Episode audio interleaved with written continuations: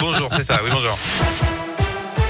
On commence par la circulation dans la région. Elle est fluide actuellement sur les grands axes. La situation en Ukraine où 300 personnes ont pu être tuées dans le bombardement du théâtre de Mariupol le 16 mars dernier.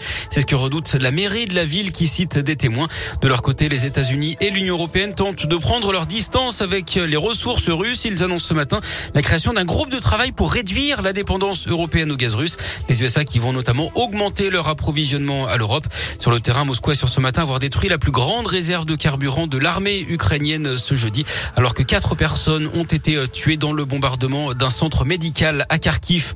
Les suites de la mort de l'ancien rugbyman Federico Martin à Rambourou le week-end dernier à Paris. Le principal suspect va être remis par la Hongrie aux autorités françaises dans un délai de 10 jours. C'est ce qu'annonce ce matin le tribunal de Budapest. Loïc Lepriol, 27 ans, avait été interpellé mardi soir à la frontière entre la Hongrie et l'Ukraine où il se rendait pour combattre, dit-il. Trois couteaux avaient été retrouvés dans sa voiture.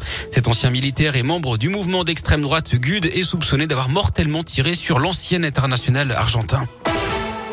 Dans la région, cet incendie ce matin à Lorme, dans la Loire, dans une déchetterie professionnelle, le fait partie d'un broyeur ce matin vers 7 heures au sein de l'entreprise RDS. Les employés puis les pompiers sont intervenus pour éviter toute propagation. Quatre salariés ont été légèrement incommodés par les fumées.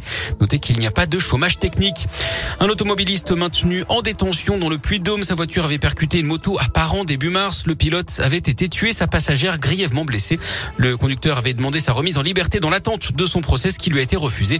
Cet homme de 27 ans avait bu avant de prendre le volant le jour du drame. Il n'avait également jamais passé son permis de conduire. Des dizaines de milliers de visiteurs attendus pendant quatre jours à Feur, dans la Loire, plus de 450 exposants et des centaines d'animaux. Coup d'envoi aujourd'hui du comice de Feur, de retour après deux ans d'absence. C'est la 138e édition de cet événement incontournable avec la mise en place cette année. C'est une nouveauté d'un pôle laitier. La jeune Isaroise Mila, de nouveau menacée de mort sur les réseaux sociaux. D'après BFM TV, un adolescent de 17 ans a été interpellé fin août en Haute-Marne. Il a été mis en examen en septembre pour apologie du terrorisme et provocation à des actes de terrorisme. Il a été laissé libre sous contrôle judiciaire. 3000 classes fermées à cause du Covid en France, conséquence de la hausse des cas ces derniers jours. Des classes ferment aussi faute de remplaçants et les masques font leur retour par endroit alors que les préfets peuvent décider de l'imposer à nouveau en cas de cluster local. Près de 3 millions de tests antigéniques et PCR ont été réalisés la semaine dernière, deuxième semaine d'augmentation en France, alors que plus de 148 000 nouveaux cas ont été détectés ces dernières 24 heures. Le nombre de patients en soins critiques, lui, continue de baisser, 1523 au total actuellement. Allez, on parle de sport avec du foot et euh, l'Italie ne verra pas le mondial au Qatar en fin d'année. Grosse surprise pour les Italiens battus en barrage par la Macédoine du Nord sur un but concédé dans les arrêts de jeu. Et puis euh, ce soir, la France affronte la Côte d'Ivoire match amical à Marseille à 21h15. C'est à suivre sur M6.